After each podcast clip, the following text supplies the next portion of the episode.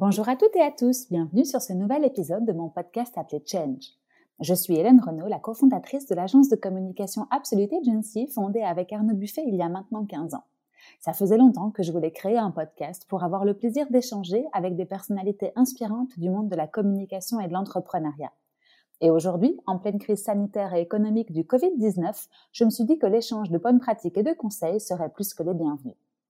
Aujourd'hui, je reçois Gilles Basler, et je ne vous cache pas ma grande joie, car Gilles et tout ce qu'il a accompli avec sa belle équipe est un modèle dans notre milieu de la création et du design. Gilles a cofondé il y a plus de 15 ans maintenant une agence digitale à Namur et entre-temps mondialement reconnue appelée Doc Studio. Entre-temps, il ne s'est pas arrêté là et a créé d'autres institutions, toujours à Namur, comme le Kick Festival ou encore TRAC, un hub créatif et un incubateur pour partager et communiquer aux autres son envie d'entreprendre. Gilles est donc une personnalité incroyable et tellement inspirant que je n'en dis pas plus et laisse place à notre conversation.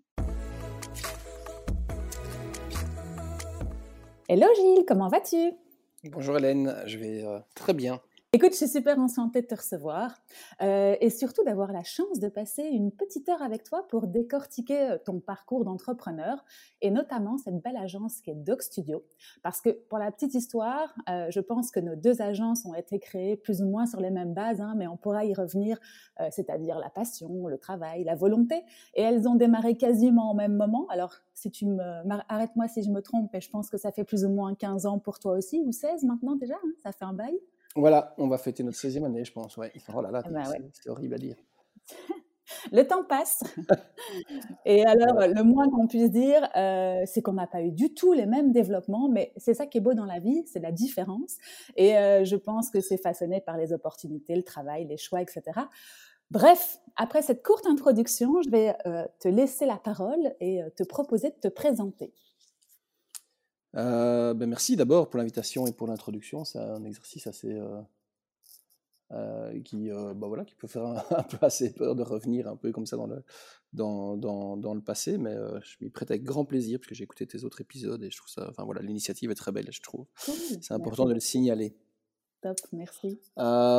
écoute, moi j'ai un parcours, à mon avis, professionnel qui est un peu euh, réguler un peu sur ma, sur ma personnalité, je dirais. C'est-à-dire que je considère que, que j'ai une personnalité un peu éclatée, euh, avec des difficultés euh, à, être focus uniquement sur une chose à la fois, ce qui est un peu paradoxal parfois avec le monde de, de, de l'entrepreneuriat, ou en tout cas des coachs en entrepreneuriat. Et donc, pour, euh, pour commencer par, euh, par le début, euh, j'ai eu un parcours scolaire un peu, parfois, bah, un peu chaotique, justement, avec, j'exagère un peu, mais oui, avec quelques, quelques échecs, surtout après mes secondaires, où j'avais un peu du mal à voir où je voulais aller. Et je me suis, j'ai tenté la, communication à l'IEX. Euh, et euh, ça me correspondait pas tellement. Puis j'étais pas très assidu pour être tout à fait honnête. Mais à mon avis, il y a un lien de cause à effet. et euh, voilà. Et puis je me suis retrouvé euh, dans des études de design, de communication visuelle qui, qui, qui étaient beaucoup plus pratiques et, et, ça m'a beaucoup plu. Même si, étonnamment, je savais déjà en faisant les études que je ne, je ne serais pas designer toute ma vie. et donc voilà, je, fais ces études et puis j'ai la chance d'avoir un, frère qui est passionné depuis toujours, qui est designer industriel lui de formation. Euh, mais qui est passionné d'informatique et qui était, euh, voilà, qui était ce qu'on peut appeler, qui est toujours un geek. Euh, et moi aussi un peu passionné par les cultures digitales assez fort naissantes à l'époque. J'ai assez très vite commencé comme un job juste après mes études et qui j'ai fait un stage, hein, un truc qui était euh, assez chouette à l'époque, qui s'appelait Tremplin pour l'emploi, qui permettait de faire un, stage et puis après de, de rester dans l'entreprise en tant qu'employé. Et donc j'ai fait ça. Et je suis resté dans une boîte où j'ai commencé à, faire du design et principalement du design digital pour la naissance des, sites web. Oui, c'est ça, parce que si on se remet dans le contexte, c'était, enfin, sans, dire, on a le même âge, en hein, de toute façon, quasiment. Bah, Mais c'est vrai que au début, on... peut se remettre dans le contexte de l'époque. C'est vrai que bah, les, les, sites, c'était le tout début, c'était le tout début d'internet même euh, au sens large. On avait les modems là qui crépitaient et, euh, et du coup c'était pas commun. Toi dans tes études, tu avais justement eu de la de la matière dans le digital ou pas du tout? C'était complètement décorrélé. C'était vraiment la catastrophe. On est, je pense qu'on on était vraiment. Moi, je, je considère qu'en termes d'enseignement, on a été une, un peu une, une génération euh, entre deux. Entre deux. Alors, ça a des effets positifs parce que j'ai appris plein de choses hyper, on, va dire, du, du de l'ancien monde qui m'ont forcé à, voilà, à, voir un peu le, métier de, de, communication visuelle un peu euh, avec ses grands principes. Euh, ce qui parfois maintenant on oublie un peu hein, dans certains, ben, enfin il y a encore hein, pas partout, mais dans certains. Et en même temps, euh, on n'a vraiment pas eu beaucoup de. Je me rappelle dans ma dans ma salle de classe, c'est quand même c'est quand même dingue d'y repenser maintenant, mais on était je sais pas une classe de de, 30 élèves et on avait deux ordinateurs, quoi, tu vois, donc euh, deux, premiers Mac et on devait se faire, on faisait la file pour faire nos travaux. Mais voilà, j'étais j'étais passionné par mon frère, par mes parents qui, sont, qui ont toujours été un peu geeks. Mon père était un des premiers à avoir un, un, mobile à l'époque, je me rappelle. il était revenu à la maison en disant Regardez le Saint Graal, etc. Heureusement qu'on avait ça à la maison, hein, parce que c'est vrai que je me reprojette exactement dans le même, euh, dans le même monde que toi. Et je me souviens que bah, déjà, on n'avait pas d'ordinateur pendant les heures de classe, parce qu'il fallait avoir un portable et c'était pas du tout la norme à l'époque. Et on avait une salle, quand même. Moi, j'étais à Saint-Luc, je sais pas où tu étais, toi. J'étais au 75. Ah voilà, ok. Et donc du coup, on avait une salle dans laquelle on pouvait aller pour découvrir. Mais bon, c'était les débuts. Il faut se remettre à, à cette époque-là. Les jeunes qui nous écoutent euh, n'auront pas. ça fait vraiment, ça fait vraiment vieux, vieux crouton. Mais non, non, mais c'est vrai, c'est différent. C'était ça, c'était le contexte. Donc dans ces études-là, bah, effectivement, on était déconnecté euh, de, de l'ordinateur. Mais comme tu dis, on avait peut-être des réflexes de passer par le papier et par notre cerveau d'abord, et puis ensuite de les projeter sur euh, sur l'ordi. Mais donc du coup, tu disais tes parents, en tout cas, étaient avant-gardistes, ton frère euh, un peu plus geek que la moyenne, et du coup, euh, ça t'a permis d'évoluer et d'aller dans ce sens-là. On a toujours, j'ai toujours connu, on a toujours eu un, ordinateur à la maison professionnel pour mes mmh parents, mais avec mon frère, on le, on le hackait en quelque sorte et on, se faisait engueuler, mais on chipotait avec. Et mmh enfin voilà, on, était très, euh, voilà, ça, nous passionnait en gros tout simplement. et, et, donc voilà, j'ai enchaîné en fait pendant pendant trois ans, trois boulots de suite. Euh, dans, dans des mondes assez différents, à l'agence euh, de, de, design classique. Puis après, comme on était un peu, euh, on, chipotait pas mal avec mon frère, justement, du coup, on, on, faisait des premiers sites, on, faisait on a mis nos CV en ligne de manière un peu originale, etc. Et j'ai été repéré par une, une start-up anglaise. J'habitais Bruxelles à l'époque, à, Zaventem, et puis là, c'était une période assez géniale où euh, on, développait euh, des solutions web euh, pour, pour, pour des clients. C'était vraiment, enfin, c'était hyper, hyper riche, hyper mmh passionnant, des, longues journées. J'ai appris beaucoup, énormément. C'est ça qui était génial, c'est mmh qu'on faisait plein de, plein de bêtises quand j'y repense après, après, par après, mais on a appris beaucoup. Mmh D'ailleurs, la startup a fait faillite, mais bon, je n'en suis pas responsable. Pas de corrélation, pas de corrélation. Puis après, je suis, euh, je suis parti euh, travailler pour une autre euh, agence qui, elle, travaillait principalement pour des clients corporate, pour la, principalement pour la Commission européenne aussi beaucoup. et donc, c'était un, un, univers très, très différent, où il y avait un, super esprit d'équipe, mais au niveau vraiment de la créativité, de de l'ambition, euh, je, je, je ne m'y retrouvais pas. Et enfin, j'ai terminé. Euh, enfin, là, un, de mes, un, de nos clients, euh, enfin un des gens avec qui on travaille parfois pour pour avec la, pour la commission est venu, est, venu, me chercher et, là j'ai fait six mois. Et là c'était une agence en fait classique qui, qui, était vraiment très bien installée sur le marché corporate à Bruxelles euh, et qui voulaient se lancer, donc dont le management voulait se lancer dans le digital, pressentait que ça allait être important pour eux, etc. Et sont venus me chercher de nouveau en tant qu'un peu, un peu geek en me disant voilà, on va te confier le département digital de, de l'agence. Euh, et j'ai été euh, licencié du, du, jour au lendemain après six mois. Ah oui.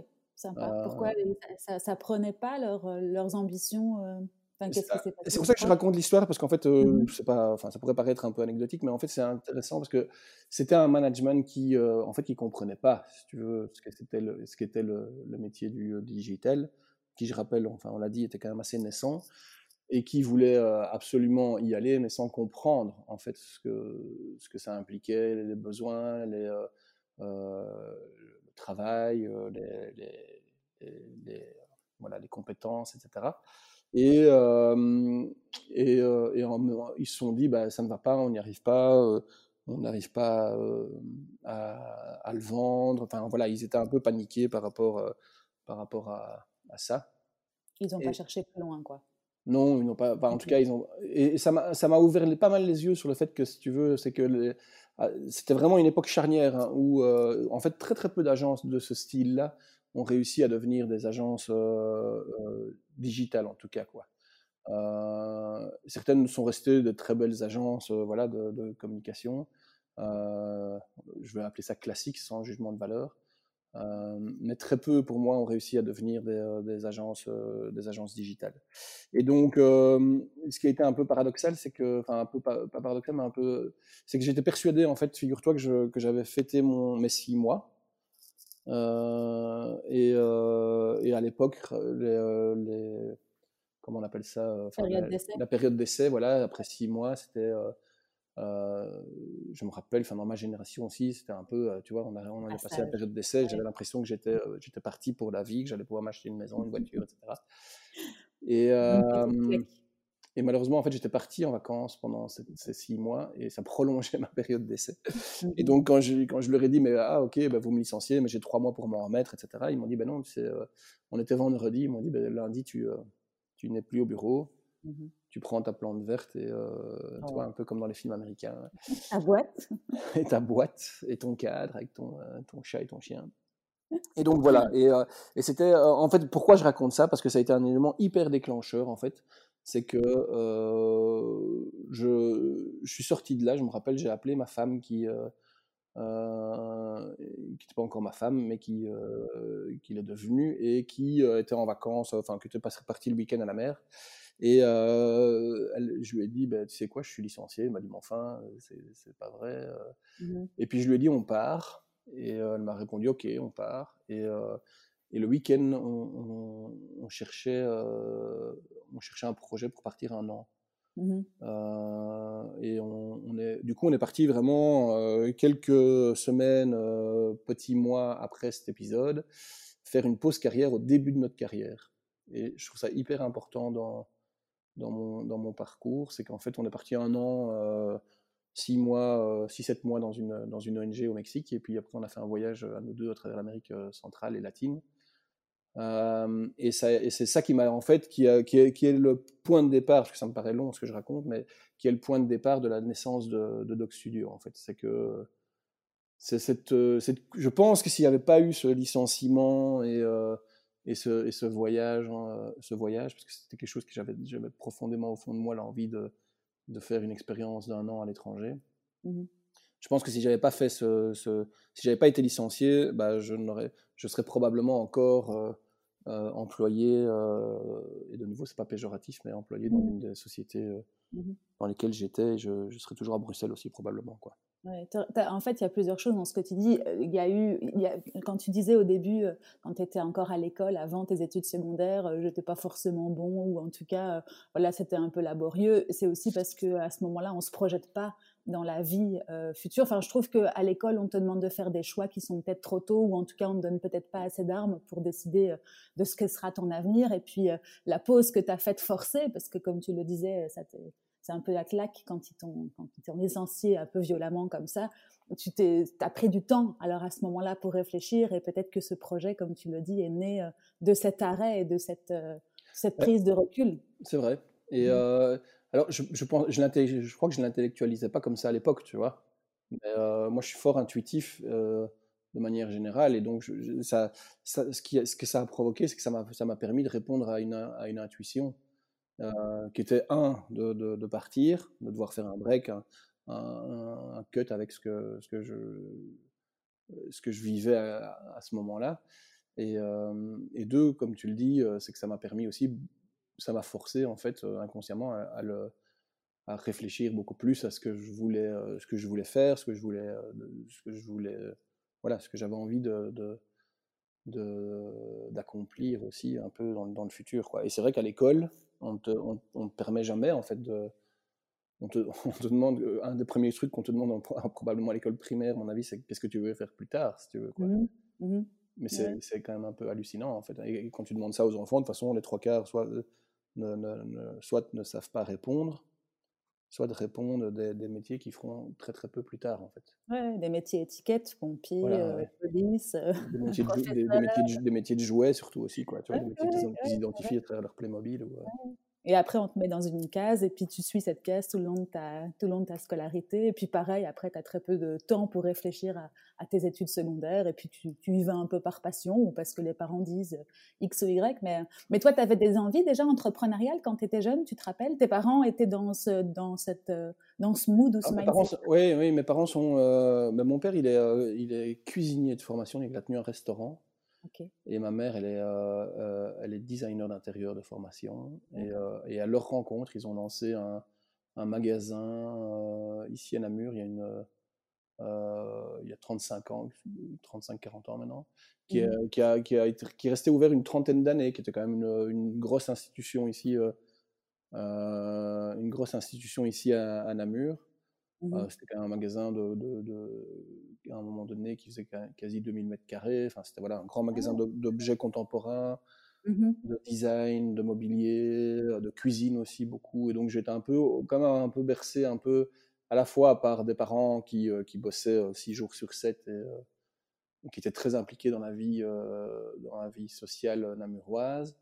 Euh, et à la fois aussi par une, un peu une culture des, euh, des beaux objets, quoi, tu vois, des, belles mmh choses. Et de, euh, mmh donc, à mon avis, probablement que ça, ça a quand même un peu influencé, influencé ouais, la vie future. Et, et, ils travaillaient ensemble, alors, dans le même business Ils travaillaient en couple, ouais, voilà. Et ils ah. travaillaient en couple et alors on vivait, on vivait au-dessus du magasin. Donc pendant, je suis vraiment ah emmené dans, dans, ce qu'on appelle le, le, piétonnier de Namur et dans la Corbeille. Euh, et j'ai vraiment une, j'ai adoré en fait mon enfance dans, le, mmh. piétonnier avec, euh, tu vois, un magasin ouvert euh, où tu pouvais, en, gros, j'étais tout le temps, tout le temps dehors, quoi. Tu pouvais tout le temps rentrer, sortir. c'était un, voilà, mes parents ont toujours été un peu très auberge espagnole avec beaucoup d'invités, mmh. tout le temps des. Je me rappelle que c'était une des phrases qui sortait tout le temps, c'était qu'est-ce qu'on fait, qu'est-ce qu'on fait ce soir, mmh, qui vient ce soir? Faire, en plus, hein. voilà, et du coup, toi, tu voyais ça comment À travers leur euh, propre couple et leur, euh, leur business, l'entrepreneuriat, ça te semblait euh, Alors, génial, insurmontable? Enfin, C'était quoi ton, ta vision là-dessus? Je sais pas, je crois que je, ne me questionnais pas tellement en fait là-dessus, ça me paraissait mmh naturel en fait, si tu veux.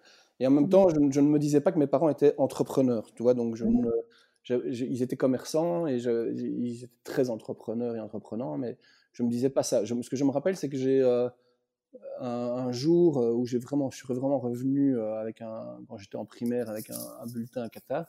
Mmh euh, je, mon père m'a vraiment passé un sale savon et, et j'étais venu lui mettre sur son oreiller parce que je me rappelle, il m'avait dit, mais enfin, si tu ne te prends pas en main, tu, tu, vas, tu vas toujours subir et tu vas jamais avoir le, avoir faire, tu pourras jamais faire tes propres choix, etc. Et j'avais mis mmh un petit mot qui disait, euh, sous son oreiller, t'inquiète pas papa, euh, euh, un jour je serai, je sais plus si j'avais mis dirigeant ou entrepreneur, mais j'avais mis, un, j'avais mis un, de ces deux mots-là. Et c'est marrant parce qu'il me l'a ressorti un jour. j'ai reçu une fois ici, un, on a reçu une fois un trophée chez, chez Dog et il, a retrouvé le petit papier, il me l'a, redonné. c'était marrant, c'était assez. Tu avais une vision je sais pas, je sais pas si c'était une vision. En tout cas, je, je, je, savais. En fait, je suis, je suis pas, euh, si tu veux, je ne suis pas. Je pense que ça, par contre, c'est vrai, c'est que j'ai jamais été. J'ai toujours eu un peu une impression que que ça allait aller, si tu veux, quoi. Mmh mmh Et que peu importe le choix de carrière que je ferais, mmh euh, j'ai toujours, c'est pas quelque chose qui me qui m'a angoissé dans, dans, dans, ma vie professionnelle de me dire de, qu'est-ce que je vais faire demain, si tu veux. Et toujours pas aujourd'hui? Non, non, non. Euh, je suis plus dans des réflexions qui sont qu'est-ce que comment est-ce que je vais arriver à ne pas faire demain, si tu veux, quoi. C'est mmh vraiment, quand je te disais au début, une personnalité éclatée, c'est vrai que j'ai, je, voilà, je, je, j'ai toujours, enfin, moi, je, après, il faut que je l'accepte aussi, si tu veux, mais je suis très, très, je suis là pour faire des impulsions, pour lancer des projets et, et les, les, les, amener jusqu'au bout, les amener jusqu'au jusqu'au plafond, c'est moins mon rôle, en fait, si tu veux. Puis à un moment il faut l'accepter, quoi. Oui, c'est ça. Et puis, il faut après s'entourer, on y reviendra, mais c'est ça aussi qui fait une bonne, euh, un bon projet, une bonne entreprise, c'est de s'entourer des, des, meilleurs. Après, si tu as la bonne idée, bah, c'est génial, tu n'as plus qu'à, en plus qu'à, entre guillemets, hein, trouver la bonne équipe et c'est parti, quoi. Mmh. Ouais, bah, c'est un bon résumé, c'est vraiment ça. Et donc, euh, je suis revenu du Mexique, et, euh, et, là, voilà, on en vient. Tu faisais quoi au Mexique, si tu peux juste m'expliquer en deux secondes ce que tu faisais là-bas? Alors, je travaillais dans une ONG mmh euh, dans l'état d'Oaxaca, sur la, la, côte de l'état d'Oaxaca, qui s'appelle un, village, un tout petit village qui s'appelle Cipolite. Euh, j'ai des frissons rien d'y repenser, tellement l'endroit était, euh, était, était, incroyable. Et c'était une, une, ONG qui s'occupait d'enfants qui étaient un peu abandonnés par les, les populations indigènes locales, souvent des, des enfants qui avaient des, des, des problèmes de, soit de trisomie, soit euh, de, handicaps très lourds. Euh, euh, et, et, comme il y a des, populations zapotèques dans, cet état-là, qui parlent très peu espagnol, qui sont très peu, pour certaines parties, très peu éduquées, le handicap, l'enfant handicapé est vraiment considéré comme un abandon, et donc souvent, parfois enchaîné même dans, les villages, etc. Et donc c'est une, c'était une ONG qui a été créée par une Suédoise à l'époque et une Mexicaine, et, qui, va dans ces villages, et qui, pour certains, se prend les enfants au centre à Cipolité et s'en occupe, ou pour d'autres, les, les, les, accompagne pour leur donner un peu des, de la formation et des, des, des capacités supérieures. Euh, et voilà, c'est vraiment une très très très très belle ONG avec euh, beaucoup de volontaires internationaux. Donc, on était une vingtaine de volontaires internationaux. Mmh ça doit euh, bouleverser une vie, ça, quand même, non? Oui, bah, je t'avoue, quand tu débarques, que tu parles pas un mot d'espagnol. Ma, femme avait, avait fait sa réto au Mexique, donc elle, parlait bien espagnol. Moi, je parlais vraiment espagnol comme, comme pas du tout, en fait. Et, et donc, et quand tu débarques et que voilà, tu dois t'occuper de, de nettoyer le corps d'un enfant handicapé euh, et, euh, et d'aller le promener, c'est vrai que tu te dis, euh, tiens, c'est quand même c'est assez loin de mon, expérience de start-up à, Zaventem. mais vraiment, ah, c'était vraiment une expérience vraiment incroyable. Vraiment. Je suis d'ailleurs, je suis resté un malade, un malade vraiment du, de ce pays, quoi. Ça, ça reste un, ça t'a touché en plein cœur.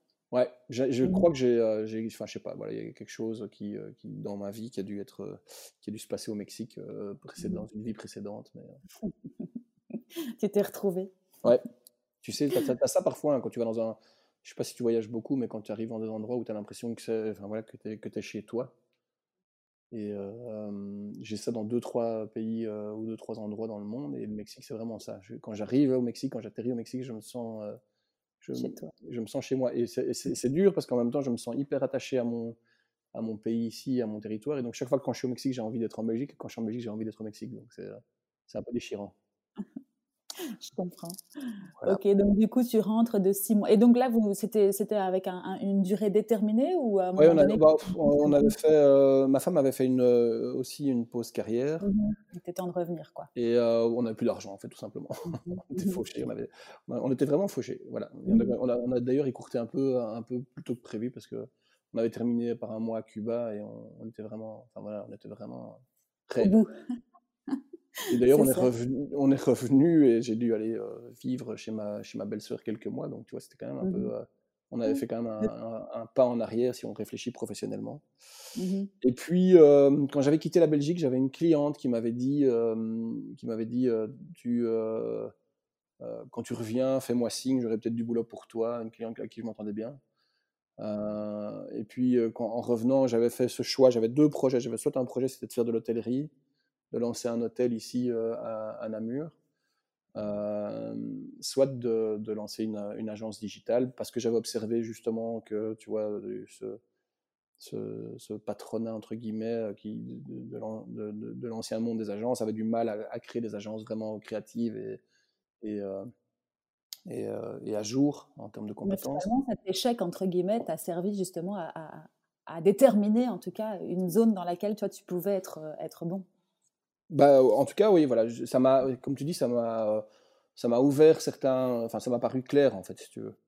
Et, et donc, j'avais deux petits carnets pendant mon voyage, un carnet sur mon, mon hôtel et un carnet sur, sur l'agence. Et puis, quand je suis revenu, bah, c'est l'agence qui a, qui a été choisie parce que mon frère s'ennuyait mmh fortement chez un client. Il travaillait pour une, une grosse boîte pharma comme développeur.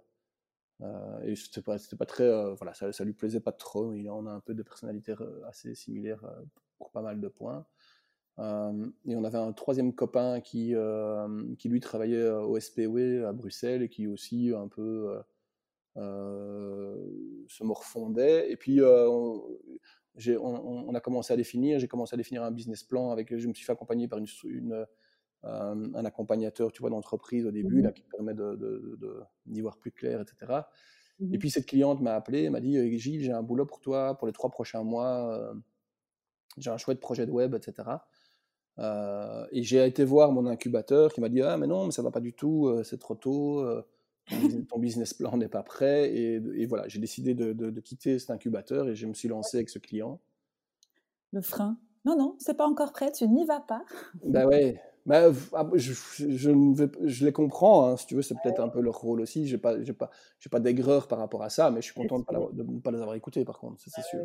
Donc ça, c'était le jour 1, finalement. Cette cliente qui te dit, euh, viens, j'ai du travail pour toi. Euh. Et tu vois, c'est de nouveau un peu, je pense que c'est un, un, peu un schéma de, de, de, de notre parcours ici euh, dans, dans, avec mes associés. Moi, c'est quand même pas mal des opportunités comme ça. C'est pas, tu vois, on n'est pas des on n'est pas euh, des, grands visionnaires avec des objectifs à très long terme, etc. Mais on, on, a construit ce, projet un peu de manière euh, opportuniste et empirique, en fait. Oui, c'est ça. Mmh mmh euh, et, donc, mon frère a, quitté à mi-temps, mon copain a quitté à mi-temps, enfin, mon copain, mon, autre copain Antoine a quitté son projet aussi à mi-temps. Et on a lancé, on a pris, on s'est installé au-dessus du magasin de mes parents, tu vois, on y revient, c'est marrant. La caricature start-upper, tu sais, au-dessus du garage. Mais c'est vraiment ça, mais c'était dans le grenier, dans le grenier au-dessus du magasin. Mmh. Et on avait un bureau qui ressemblait à rien, mais voilà, on, a, on s'est mis là, on a, on a acheté un serveur, j'ai fait mon premier prêt mmh pour acheter un ordinateur, euh, et, euh, et on, s'est, on s'est mis tous les trois comme ça. Et puis un jour, on s'est dit, bah, tiens, il faut quand même qu'on travaille sous un nom commun, et on a ouvert un dictionnaire, et le premier mot qui est tombé, c'est dog. Et, euh, ça, a fait Dog Studio. Et puis j'ai dit à mon frère, bah, toi tu seras caniche. Il m'a dit, toi tu seras bichon. Et Antoine, il sera roquet. Et, et voilà. Complètement décalé, quoi. Ouais, mais tu vois, c'est pas, c'est pas comme si tout d'un coup on était revenu avec un, un, projet. Mais on savait que, ce qu'on savait, c'est que les certitudes, c'est qu'on savait qu'il y avait une place pour des agences créatives encore dans le paysage, associées créativité digitale. et on, on, savait que bah, voilà qu'on pouvait euh, qu'on pouvait le faire et, euh, et on, était vraiment euh, plein plein de d'énergie en fait quoi. C'était vraiment assez et j'allais te poser la question justement de connaître un peu le, dans le contexte le paysage justement concurrentiel c'était quoi? C'était beaucoup d'agences bah, déjà beaux, des grosses agences publicitaires de l'ancienne époque, bien glorieuses, etc. Des petites agences plus corporate, mais des agences digitales, il y en avait beaucoup à ce moment-là? Enfin. Non, il n'y en avait pas, quasi, enfin très très peu. Bah, avais, euh, oui, tu avais, je crois, Makina qui existait déjà, qui était un peu déjà une grosse grosse référence, mais qui était déjà, qui était déjà vachement, vachement. Enfin quoi, à mon avis, Makina était un peu l'objectif à ce moment-là. Euh, mais dans, dans, le paysage euh, autour de nous, en tout cas à Namur, euh, si tu veux, c'était vraiment des agences, on va dire, classiques.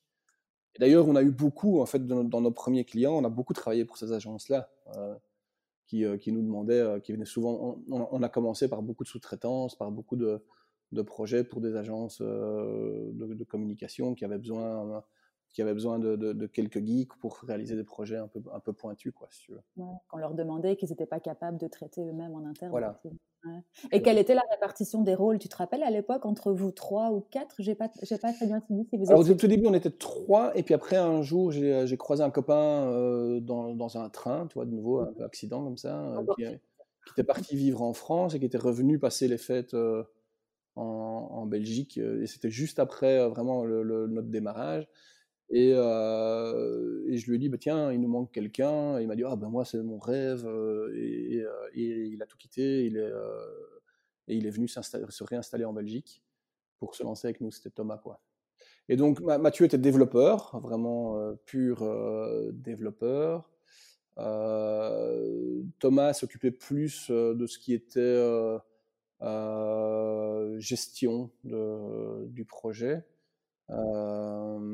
On avait des compétences un peu hybrides. Thomas pouvait faire aussi un petit peu de, dev, aussi un petit peu. Euh, Antoine était très graphiste euh, print, donc on, a quand même aussi fait du print au départ. Euh, et moi, j'étais plutôt graphiste digital. ça s'appelait plus comme ça, évidemment, maintenant, mais j'étais plutôt, moi, je m'occupais plutôt des interfaces, quoi. Et, très vite, je me suis fort occupé aussi des, clients. En fait, ça a été vite assez mon, enfin voilà, ma, force, c'était d'aller d'aller m'occuper et développer le, réseau de, clients. Tout en sachant de quoi tu parlais, parce que tu avais un pied dans le métier et que, que tu étais designer. Euh, et, euh, C'est très juste. Et, c'était, ça, c'était un des éléments euh, qu'on observait beaucoup, si tu veux, c'est que dans, les, dans, d'autres agences qui, qui, essayaient de devenir des agences digitales ou qui se revendiquaient comme ça, bah, tu avais, un, avais, un, avais un désenchantement énorme entre l'account qui, qui venait vendre le projet et, et, la réalité du terrain, si tu veux. Quoi je pense que c'est vraiment bien ce que tu dis là, parce que ça a vraiment été une des, euh, une des forces en fait du projet. Mmh oui, parce que, sans vouloir faire de comparaison, nous aussi c'était comme ça. Et moi, comme j'étais graphiste avant, dans ma vie d'avant, euh, c'était toujours plus facile pour moi de vendre, en tout cas, des projets parce que je, je savais ce qui allait se passer derrière, en fait. Mmh euh, je pense que ça, les, les, clients le sentent ça au départ et ils comprennent qu'ils ont affaire à, à des gens qui ont un tout petit peu d'expérience ou en tout cas qui savent de quoi ils parlent. C'est pour ça que je fais le lien avec toi. Ah oui, c'est vraiment euh, c'est, une bonne remarque. Euh, et donc, ouais, vous vous mettez tous les trois ou tous les quatre euh, autour de la table et du coup, voilà, vous commencez comme ça organiquement et assez. vraiment de manière organique et très, très, très impulsive, comme ça, vraiment de mmh. fort sur le, les opportunités. et puis, je pense quand même, hein, il, y avait, il y avait une volonté dès le début d'avoir, enfin, tu vois, s'appeler Doc Studio, avoir des, Maintenant, ça paraît un peu plus euh, normal, mais à l'époque, avoir des emails bichons, caniche, mmh. tu vois. Ah oui, c'était décalé.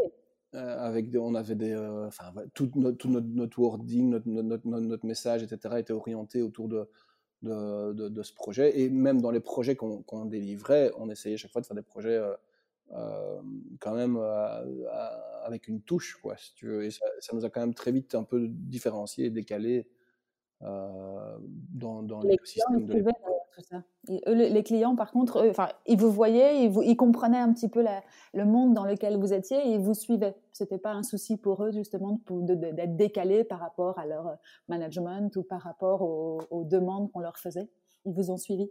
Ouais, je pense que, en tout cas, on, a eu au début, on a eu pas mal de clients qui étaient un peu, qui, qui c'est aussi des clients qui avaient un, un, peu cet esprit-là. On a quand même, mmh on s'est rapproché de, certains clients qui avaient un petit côté un peu frondeur, un peu. Tu peux avoir des clients corporate, mais qui ont des, qui ont des côtés un peu, tu vois, euh, décalés ou qui ont envie d'une certaine, euh, tu vois, d'un certain ton, euh, etc.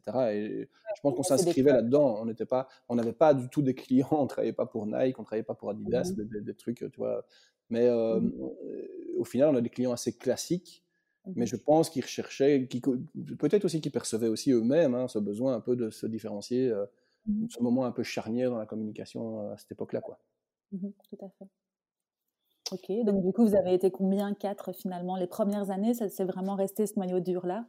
Bah, on a assez vite, on a quand même assez vite grandi. Hein. En fait, on a, on, a, on, a assez, euh, on a eu euh, assez vite deux, trois gros projets euh, qui, nous ont été confiés. Ça nous a permis assez vite, on avait, il y, a une, il y a quand même une autre école à Namur qui nous a fourni pas mal de stagiaires aussi au début, ça nous a pas mal aidé. Mmh euh, et puis, et puis ben voilà, on a, tout d'un coup, ça devient sérieux, tu vois, ça devient, c'est plus un projet de pote, ça devient, as ton premier employé, puis ton deuxième, puis tu achètes une voiture. J'ai un élément marquant, ça m'a marqué. Tu vois, la première voiture de société, c'était. Mmh. on, appelait la, on appelait la Dog Mobile, tu vois. On avait, on avait brandé et elle, on l'a partagé entre associés. C'était quand même. Et justement, tu abordes ce point-là, c'était pas compliqué d'être associé à 4 Le chiffre de 4 n'était pas un problème euh, pour prendre des décisions, ou en tout cas, ça se passait assez facilement. Tu, tu, te souviens à l'époque? Alors, oui, ça a été. Euh, écoute, c'est de nouveau une très bonne question. Euh, mais non, ce n'était pas un problème. on, a vraiment grandi de manière très, très organique. Et alors, le, comme je te le disais de nouveau au début, avec, ma personnalité, moi j'ai vraiment, j'ai vraiment, j'ai besoin de travailler en réseau, quoi. Tu vois, je ne, euh, m'imagine pas euh, dans un projet d'entrepreneuriat seul. Euh, et donc, du coup, c'était voilà, c'était assez naturel, assez chacun avait sa, place.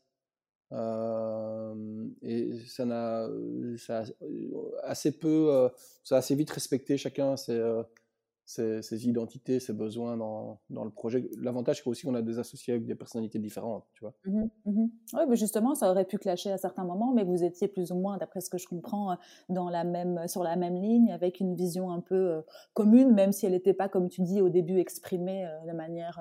Enfin, que, vous avez commencé de manière très organique, mais, c'est bien de savoir que si, si, je me mets à la place de quelqu'un qui a envie d'entreprendre, comme tu dis, le fait d'être team player, bah, c'est être accompagné, de pouvoir partager euh, les bons, le bon comme les mauvais, enfin les mauvais, les mauvaises choses.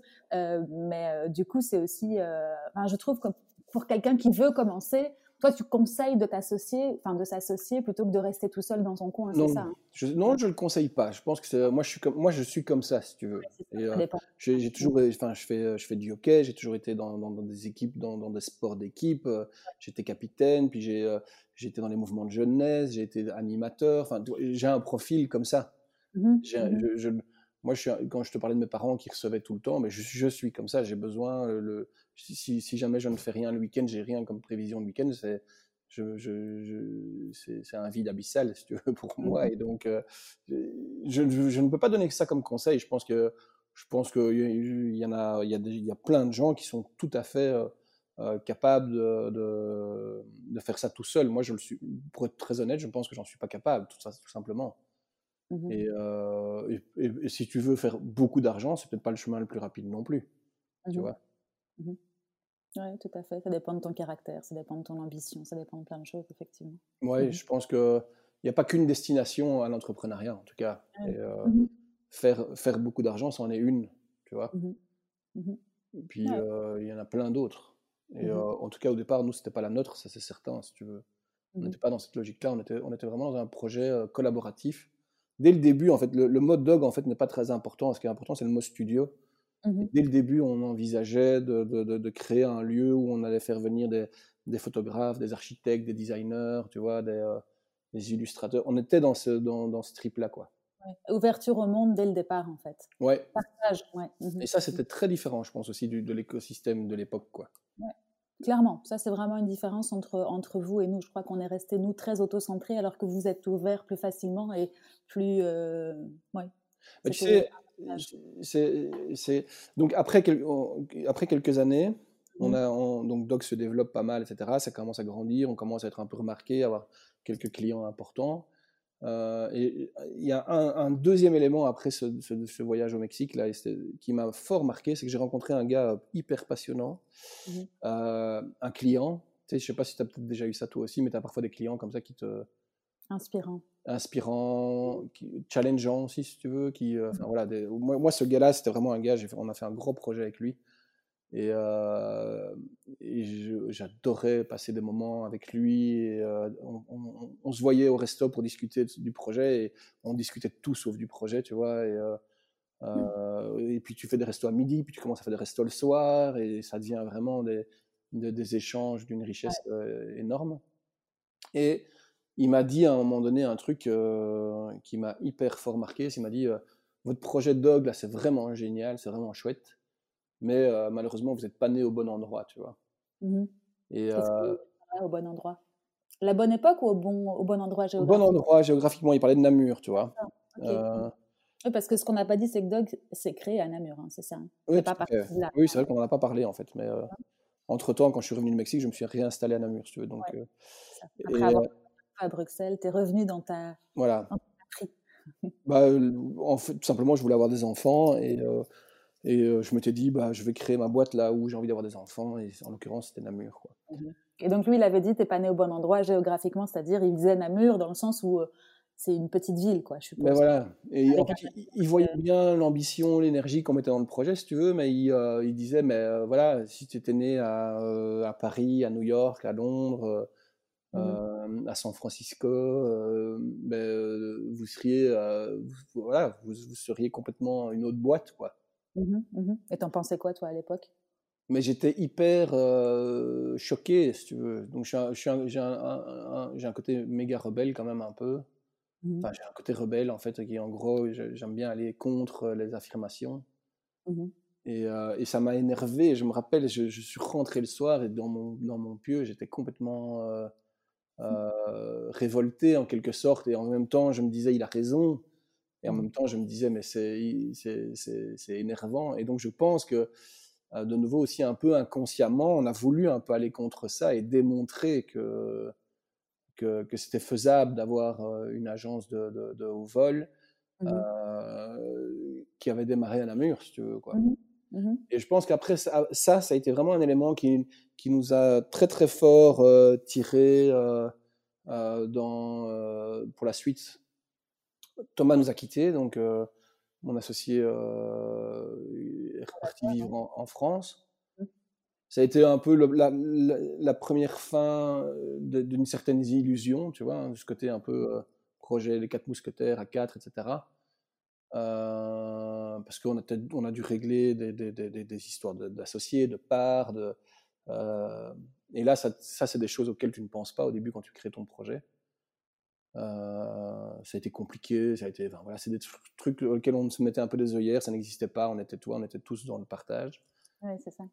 Et, euh, et, en même temps, parallèle avec la volonté de tirer l'agence, on a accueilli dans l'équipe Henri, qui est un, un, de mes associés dans, le projet, euh, avec qui on avait déjà, on avait déjà fait des, euh, projets ensemble, on participé à des concours de web ensemble, etc. Et euh, clairement, Henri, on l'a fait venir pour, justement développer cette dimension, bah, d'aller beaucoup, beaucoup plus loin avec Doc Studio que ce où on était, développer une, image, une dimension internationale et et donc voilà, je pense que avec le avec le temps maintenant et quand on fait un peu quand on vient un peu dans le rétro, on a quand même vachement démontré que, que le parcours était, était, était possible. On a commencé à gagner des clients de plus en plus gros. On a, on a gagné beaucoup de prix internationaux avec, avec, avec l'agence. On a commencé à, voyager beaucoup. On est allé, on est allé à Macao, on est allé aux États-Unis, on est allé enfin, voilà, un peu partout en Europe pour commencer à, à, à essaimer euh, un peu l'identité, le, le, discours de l'agence. Et, euh, et, maintenant, c'est euh, un bureau à, à, Chicago, un bureau à Mexico maintenant. Et, et, et. Voilà. Mexico, le retour. Et Mexico, le retour, comme tu vois, comme quoi il y a moyen de boucler des boucles. Bah oui, de, de, faire en fonction de ses, ses passions, même si c'est pas forcément fait exprès, en tout cas, les, les, les boucles se, se relient, quoi. Bah de nouveau, c'est des opportunités, tu vois. Ici, je faisais ici un, une mission économique euh, avec la WEX euh, à, à, Mexico, donc c'est une mission euh, dédiée à l'exportation. Puisque assez vite, en fait, on a compris avec Doug qu'on devait faire un gros focus, en fait. L'agence a pris une telle dimension, une telle portance, tu vois, un peu dans, dans, la créativité digitale que le marché belge était très vite devenu un peu, euh, un peu trop, trop, petit pour nous, trop étroit.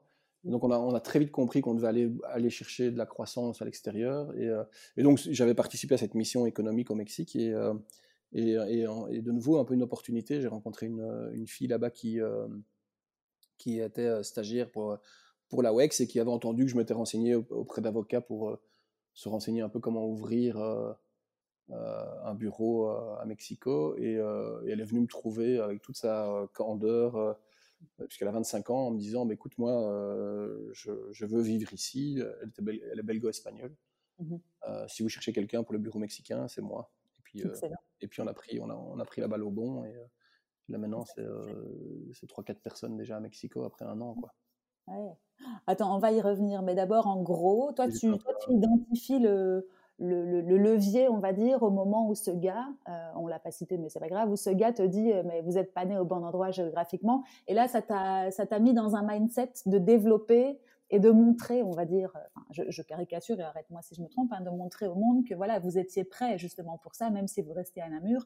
Et ça a forcé, tu vas dire, une ambition de développement et de d'acharnement créatif, ou je sais pas comment on peut l'appeler, pour devenir ce que vous êtes aujourd'hui il s'appelle Henri, donc ah, il se reconnaîtra. Euh, mais euh, alors, je pense pas. Enfin, tu vois, de nouveau, je dis ça, euh, je dis ça avec, avec 10 ans de recul maintenant, mmh. mais ah, bah, j'ai plusieurs fois donné des conférences ou des, des, un peu des, des, discours un peu où j'ai quand même réutilisé cette phrase en fait, et donc je pense que ça m'a quand même mmh marqué.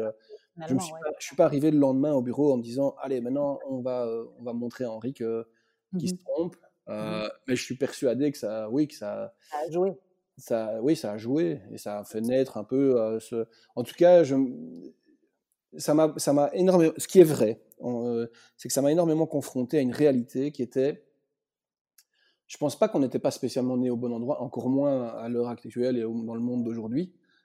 Mais je pense que le monde, l'environnement dans lequel on était, en tout cas à l'époque à Namur, je rappelle il y a, il y a, il y a 10-15 ans, euh, était, était euh, pas euh, en fait n'était pas réceptif si tu veux à des gens mmh. à des gens comme nous mmh. Et, en fait qu'est-ce qu'on a fait? Et ça c'est quelque chose qu'on a fait souvent dans, dans, les projets c'est qu'on s'est dit ben, puisque le c'est pas réceptif qu'est-ce qu'on va faire? On va on, on, va le faire nous-mêmes en quelque sorte quoi.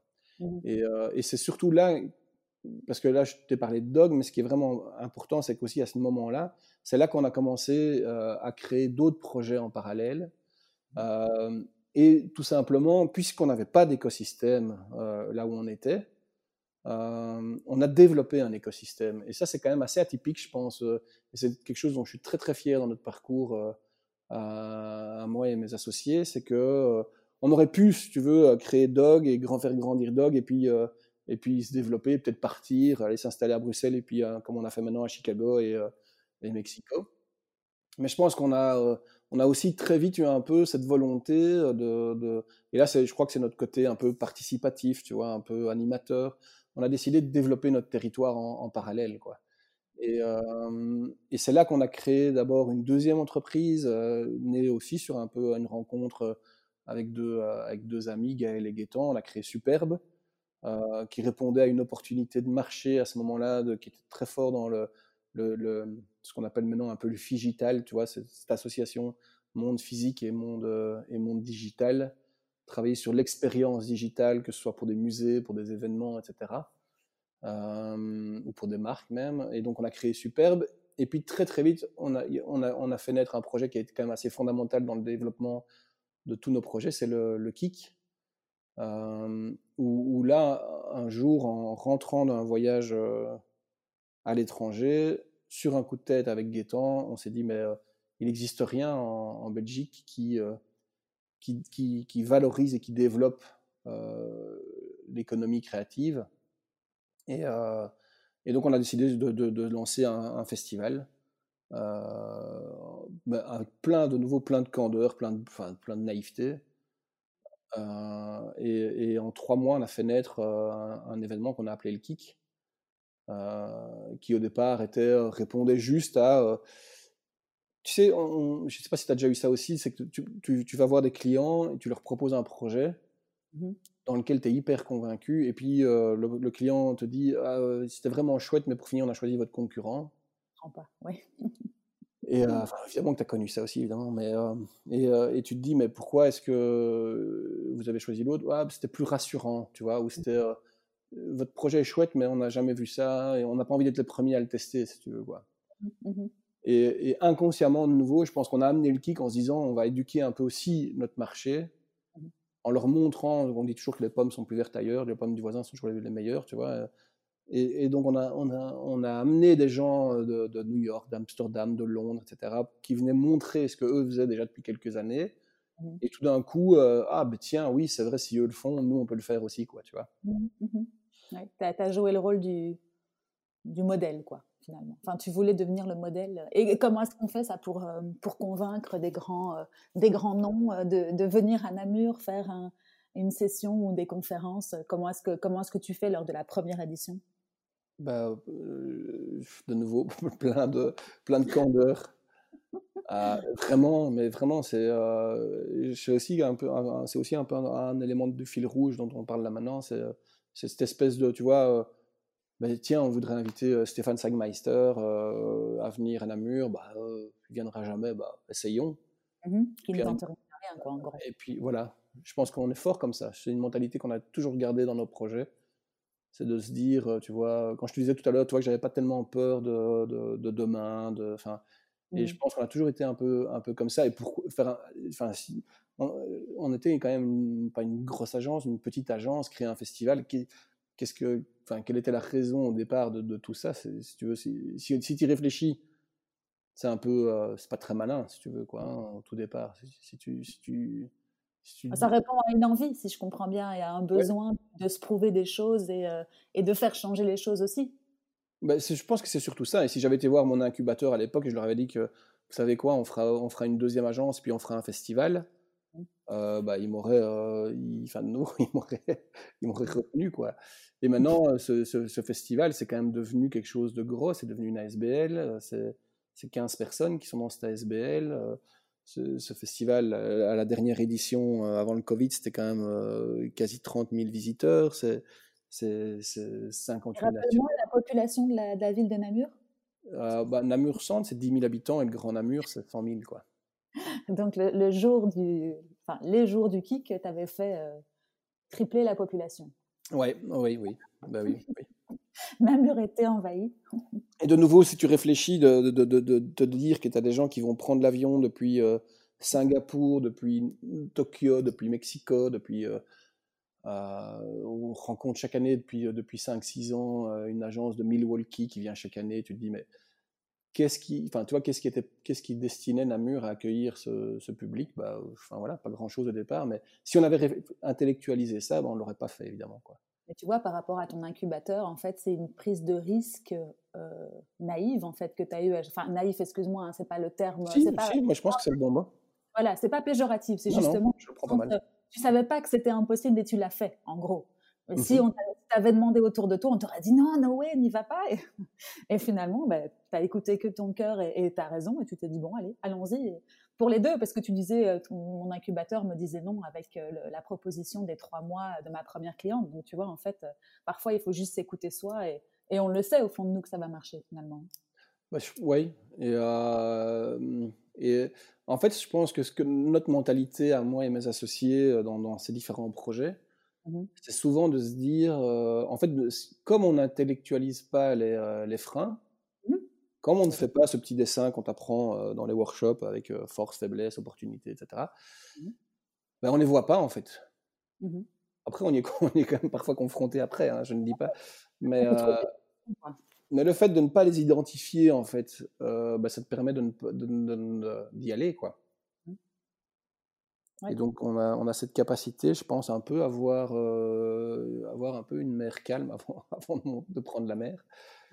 Et, euh, ça, ça nous, si, tu, si, tu, vois la mer agitée avant, bah, tu, tu as du mal à y aller. quoi. C'est clair, c'est clair. Donc, euh, voilà, euh, projet KIK qui s'est quand même fort développé, qui a fait naître encore un, lieu aussi à Namur. Mmh Donc là, de nouveau, dans cette logique d'essaimage, on a, on a fait naître le TRAC à Namur, qui est un incubateur dédié aux industries culturelles et, créatives, avec, avec des partenaires, avec l'université et le bureau économique.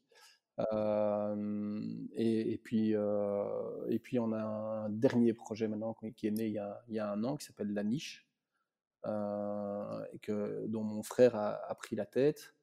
Et qui, qui est une, une, agence de communication digitale plus, plus globale. Mmh ok, ouais, donc, en, tu n'as pas chômé, quoi. bah, on n'a pas chômé parce que, comme je te le dis, c'est vraiment, c'est vraiment, c'est souvent moi qu'on voit, etc. Mais c'est vraiment un projet, mmh un projet global, quoi. Et aujourd'hui, Doc Studio, c'est combien de personnes, combien de collaborateurs? Alors Doc Studio, ça doit être 25 collaborateurs plus ou moins maintenant. C'est Henri qui est à la tête avec Nicolas de, du, du, projet vraiment au, au quotidien. Et mmh c'est des gens à Namur, à Chicago et à, et à Mexico maintenant. Et avec le recul, alors après, je sais que, enfin, avec l'année qu'on vient de passer, je sais que c'est compliqué de dire et si et si alors qu'on l'a pas vécu, mais tu aurais ouvert des bureaux dans les différents pays si tu avais eu le Covid avant et donc la, la, faculté de travailler à distance et, et d'être tous en remote ou tu le, tu le referais? Oui, oui, oui, oui, je le referais, oui. Ça, ça me paraît évident. Mmh Chicago, on a, de nouveau ouvert sur une opportunité. Donc, c'était un, Nico qui, qui, nous avait rejoint avec vraiment cette volonté qui était venu nous dire de nouveau avec plein d'énergie en disant Moi, j'adore ce que vous faites. C'était un copain d'Henri. Mmh je veux venir vous rejoindre quelques, quelques temps en Namur, mais moi, j'ai envie de vivre aux États-Unis. est ce que vous faites, je peux le vendre aux États-Unis je schématise, hein, mais tu vois, c'est un peu. il avait la culture américaine, lui, et il savait que ça allait. Enfin, il, avait, écoute, il, il, avait, il avait vécu aux États-Unis, il avait fait une expérience aussi aux États-Unis précédemment. et, donc, il, trouvait qu'on était hyper. voilà, on avait l'esprit pour, pour ce marché-là. On avait déjà travaillé aux États-Unis avec Doc Studio, hein, donc on, avait, on était déjà dans une dimension internationale, on avait déjà gagné des projets un peu dans quelques endroits un peu partout sur la planète. Mmh qu'on faisait en remote, hein, tu vois, donc c'était pas impossible. Mais ce qu'on s'est rendu compte avec, les États-Unis, c'est qu'on on voyait, on arrivait à choper pas mal de boulot en termes de, d'UX, de design, etc.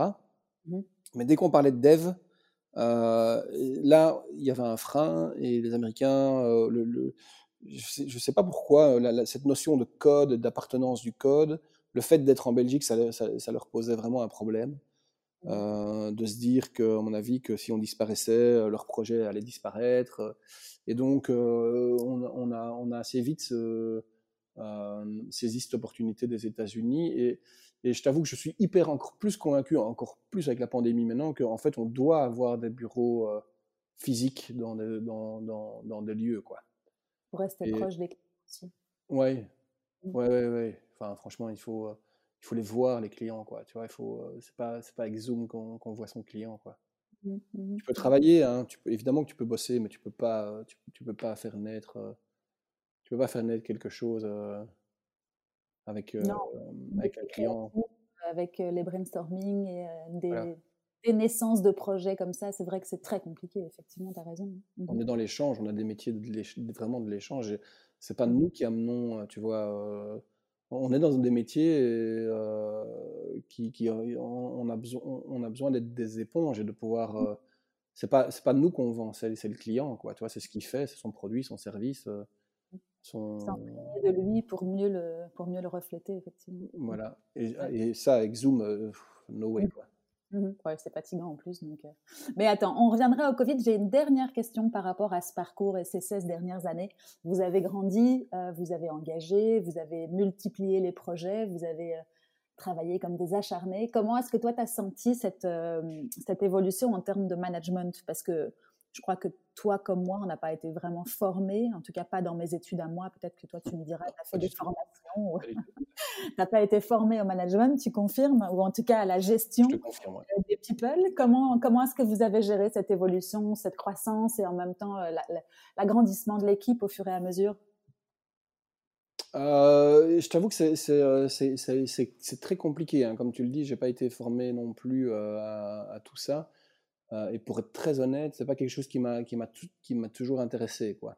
Mmh. Euh, autant j'adore euh, travailler en groupe et j'adore les gens, etc. Autant j'ai du mal à m'en occuper. Mmh et j'ai eu la chance de nouveau bah, d'avoir des, associés, en l'occurrence ici mon frère longtemps, qui qui lui a cette, cette, dimension beaucoup plus gestionnaire que que moi. Mmh euh, et puis dans les différentes équipes, ce qu'on a beaucoup appris aussi maintenant, c'est vraiment à s'appuyer, quoi. Tu vois, c'est plus le projet de, de, des mousquetaires de départ, quoi. C'est devenu euh, un projet tellement beaucoup plus large. Il y a, il y a, il y a, quatre ou cinq structures différentes. Euh, et, pour ça, il faut, il, faut, il faut donner la confiance aux, gens. Quoi. Mmh, il faut leur mmh donner d'abord la liberté de, de, c'est difficile, hein. c'est un, un, des vrais points, je pense, sur lesquels moi je travaille. J'essaie de travailler beaucoup ces derniers temps. C'est sur, euh,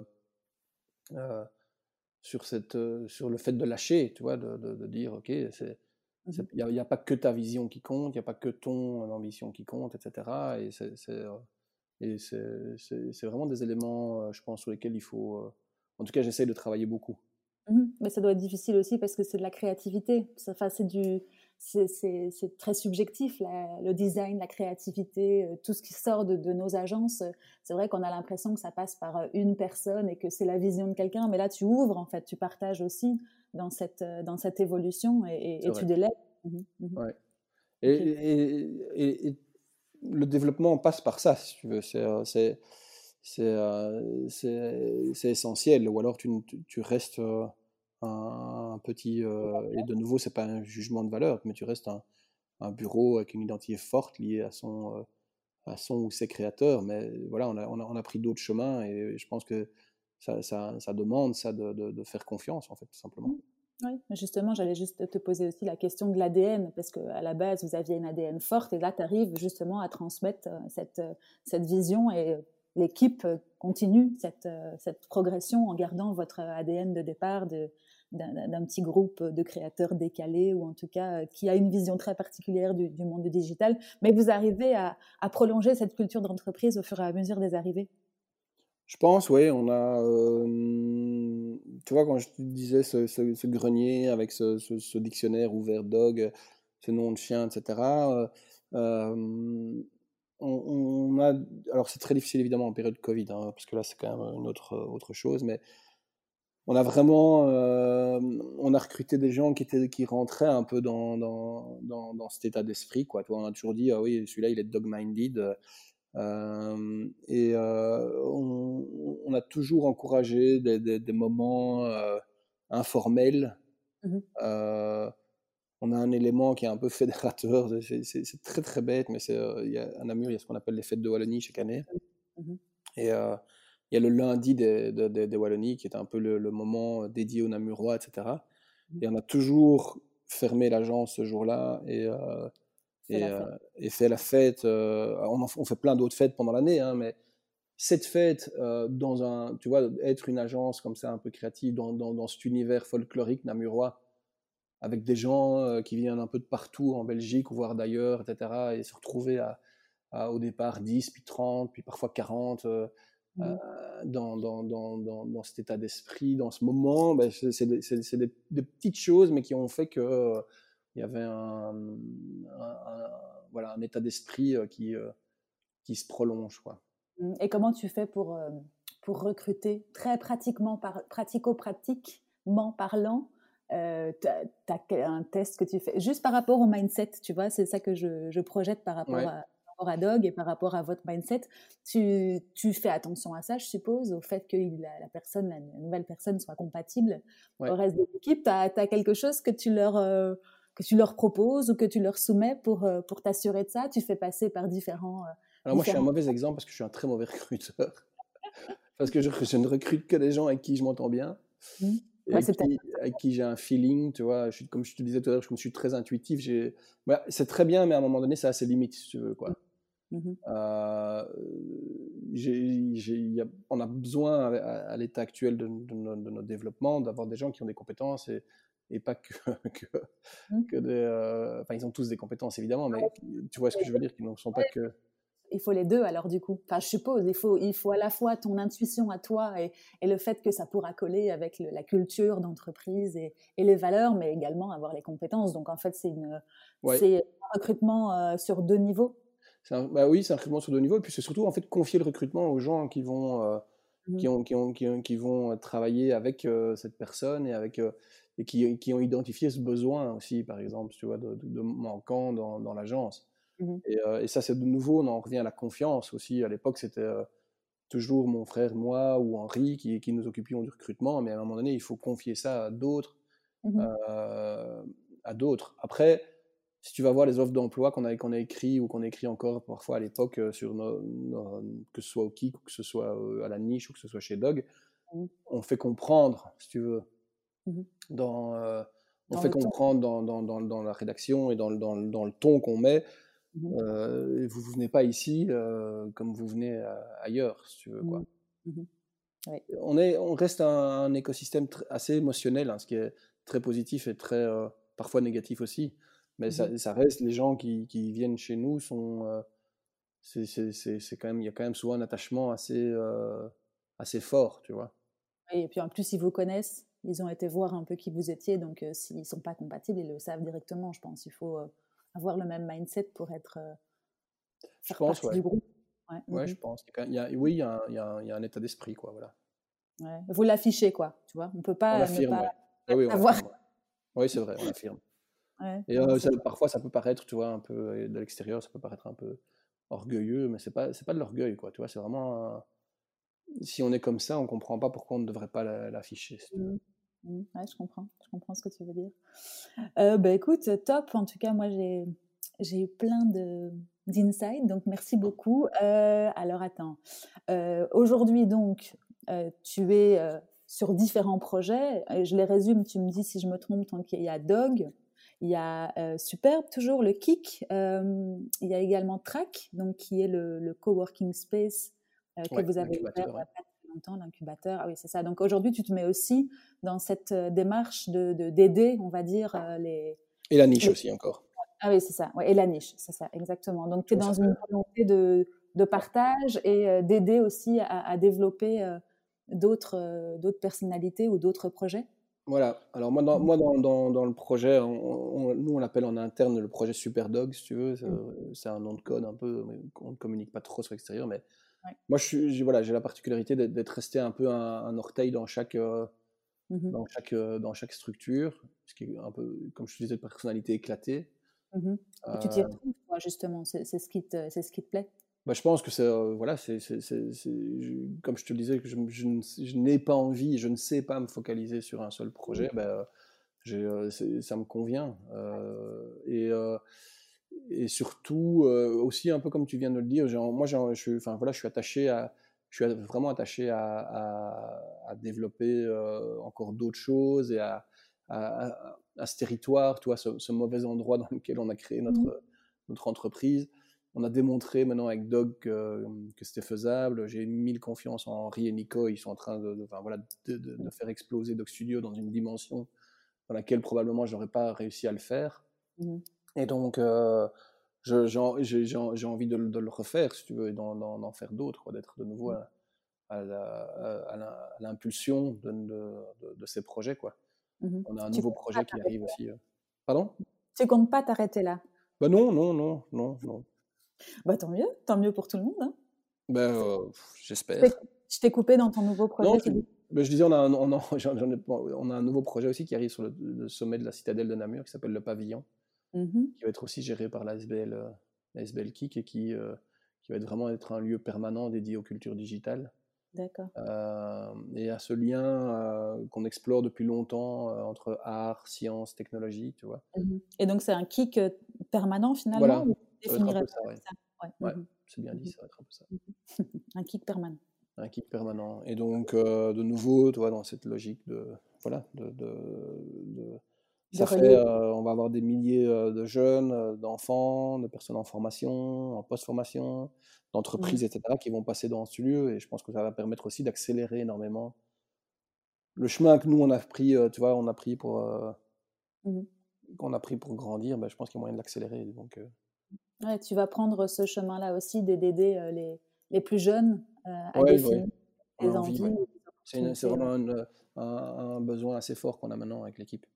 Mmh Top, hein c'est intéressant. Et euh, pour revenir rapidement sur 2020, elle s'est passée comment pour vous en général? Alors, comme je te le dis, il y a plusieurs projets. Mmh. Et donc, les, les différentes entreprises n'ont pas vécu la même chose. Dog a assez bien. Euh, d'abord, bah, Dog a 15 ans, donc tu as quand même une notoriété un peu différente de, Superbe et de, la niche encore. Euh, mais surtout, euh, le fait au final d'être sur différents pays, a été une, force. Et, et, les États-Unis ont vraiment continué à tourner de manière très forte. Mmh bah, Nico et Henri font un gros travail là-bas, etc., depuis un petit temps, mais en plus de ça, ça s'est vraiment confirmé. Donc, ça a été mmh l'année de la confirmation aux États-Unis.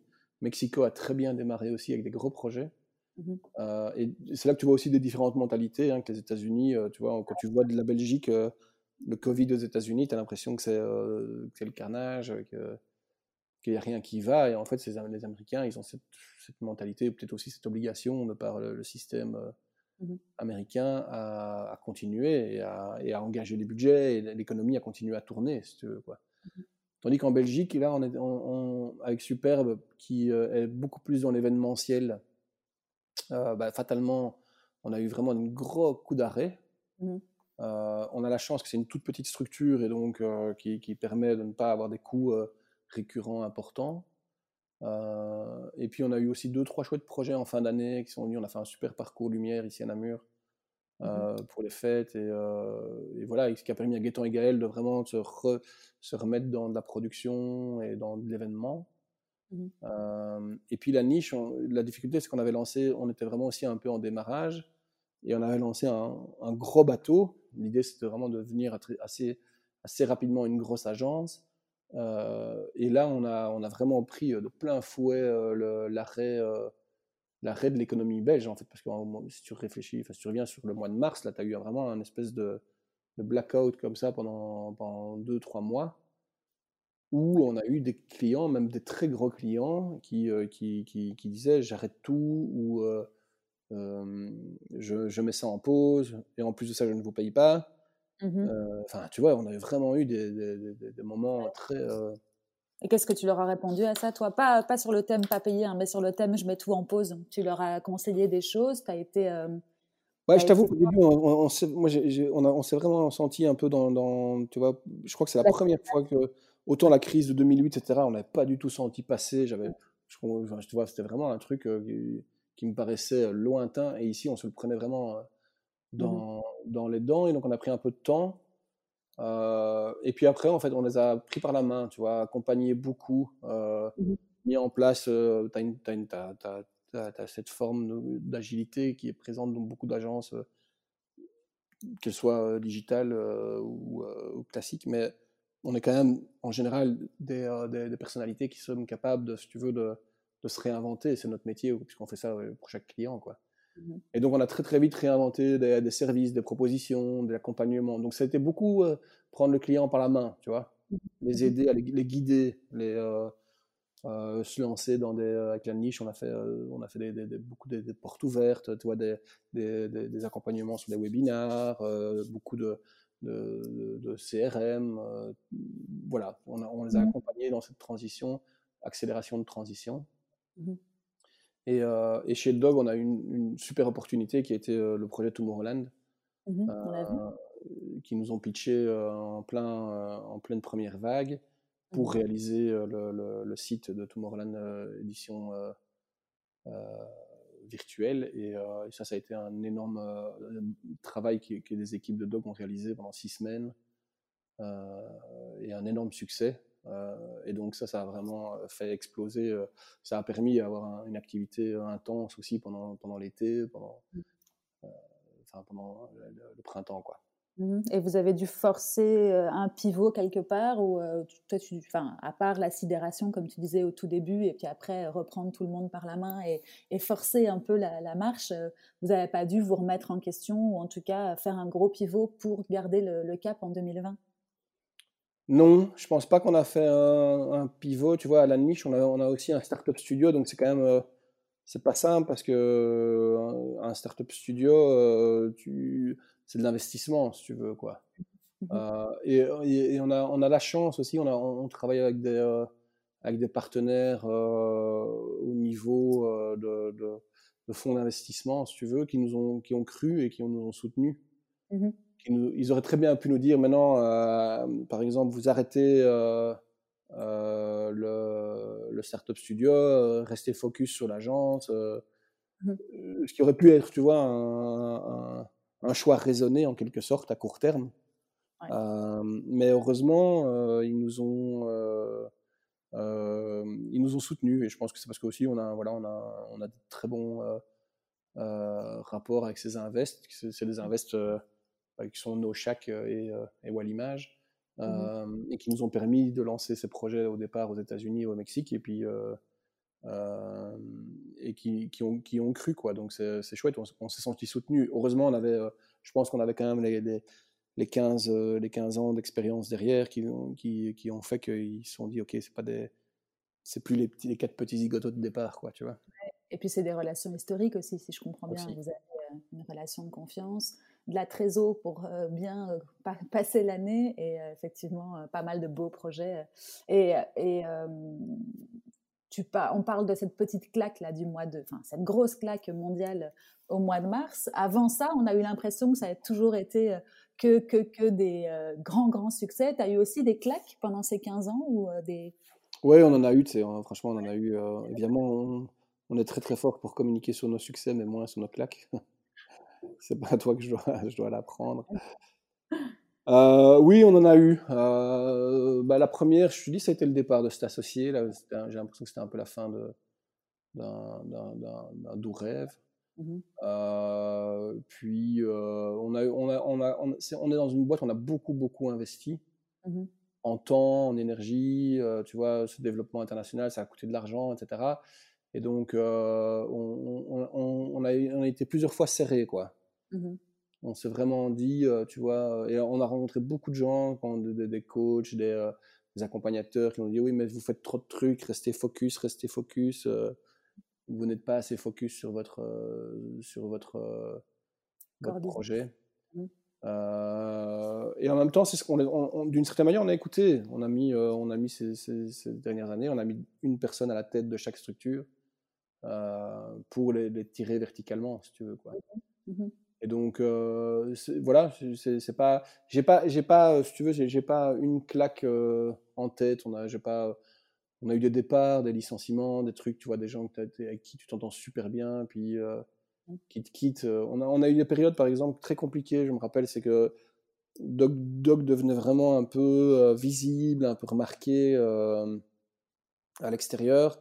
Et tous les mois, on avait un employé qui partait qui était recruté par euh, une agence concurrente, euh, enfin plutôt des grosses agences euh, ou par des, des, des, boîtes qui voulaient justement devenir plus digitales et qui recrutaient quelqu'un de chez Dog pour devenir plus digital. Ou, mmh. Et ça, ça a été un peu, ça a été une période assez hard là, vraiment, où, dans le sens où nous, on ne vend que, que, que, du travail humain, si tu veux, au final. Mmh. Hein.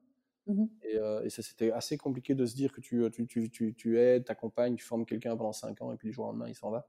Mmh et puis maintenant, c'est un peu l'inverse. Maintenant, on a tellement de, tu veux, on a tellement de, enfin, Dog a, tellement d'attractivité qu'on a énormément de talents qui, qui vous rejoignent, qui, nous rejoignent, qui postulent, et donc on doit, voilà, on doit, malheureusement dire non à des, à, des, mmh. gens qui sont extrêmement talentueux.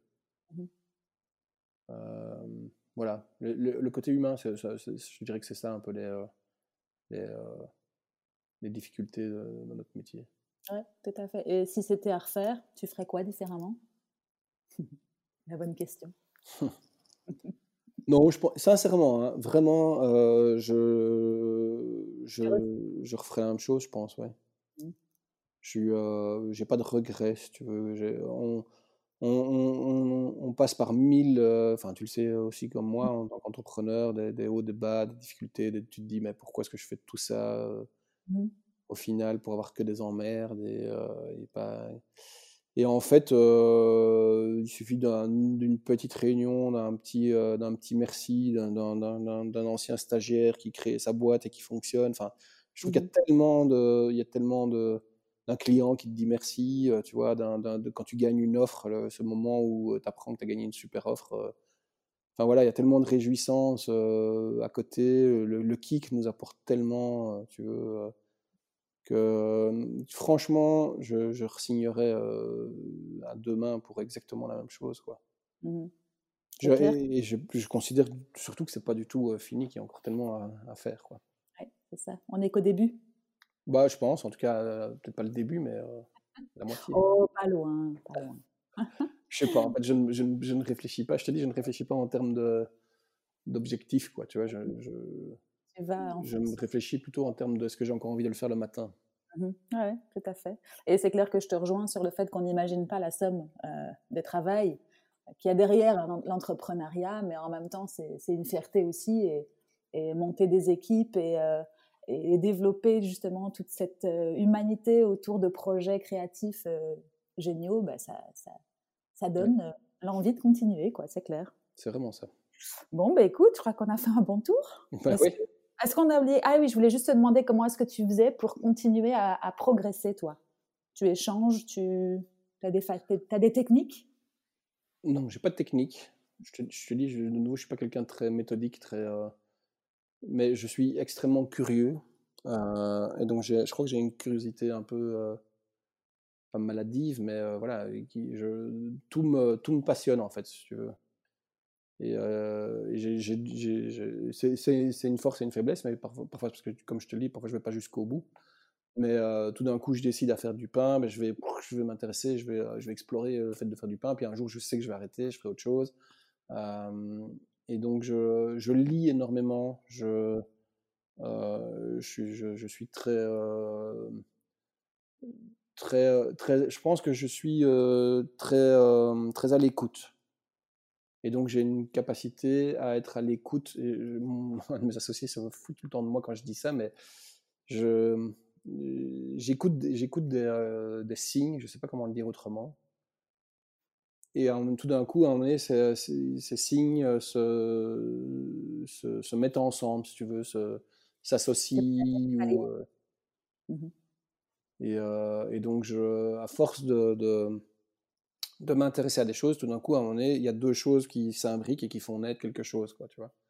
Mmh et c'est ce que j'appelle l'intuition ou les signes, je sais pas très bien comment, comment l'expliquer, mais c'est un, peu, euh, c'est un peu ça. Ok. Donc je, ben je, je, je, ne passe pas des jours à, à, suivre des formations sur Internet, etc. Ou, euh, mais euh, je suis pas souvent chez moi ou derrière ma télé, donc voilà. Mmh je pense que c'est être, être dehors, d'être dans cette capacité d'écoute, c'est euh, de, c'est ça mon apprentissage. Tu vois. Mmh ok, parfait. Eh ben, merci beaucoup, Gilles. Merci à toi, Hélène. C'était un plaisir. Et euh, si on veut te suivre, c'est sur LinkedIn qu'on peut euh, le plus avoir des nouvelles de toi?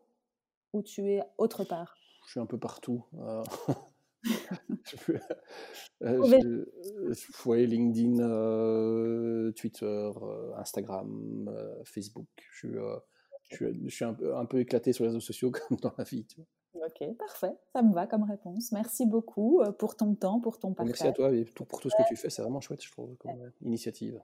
Merci beaucoup, Gilles. À très bientôt. À bientôt. Et voilà, c'est fini pour aujourd'hui. J'espère que cet épisode vous a plu. Si c'est le cas, n'hésitez pas à me mettre 5 étoiles sur les plateformes d'écoute ou à le partager avec vos proches. À très bientôt.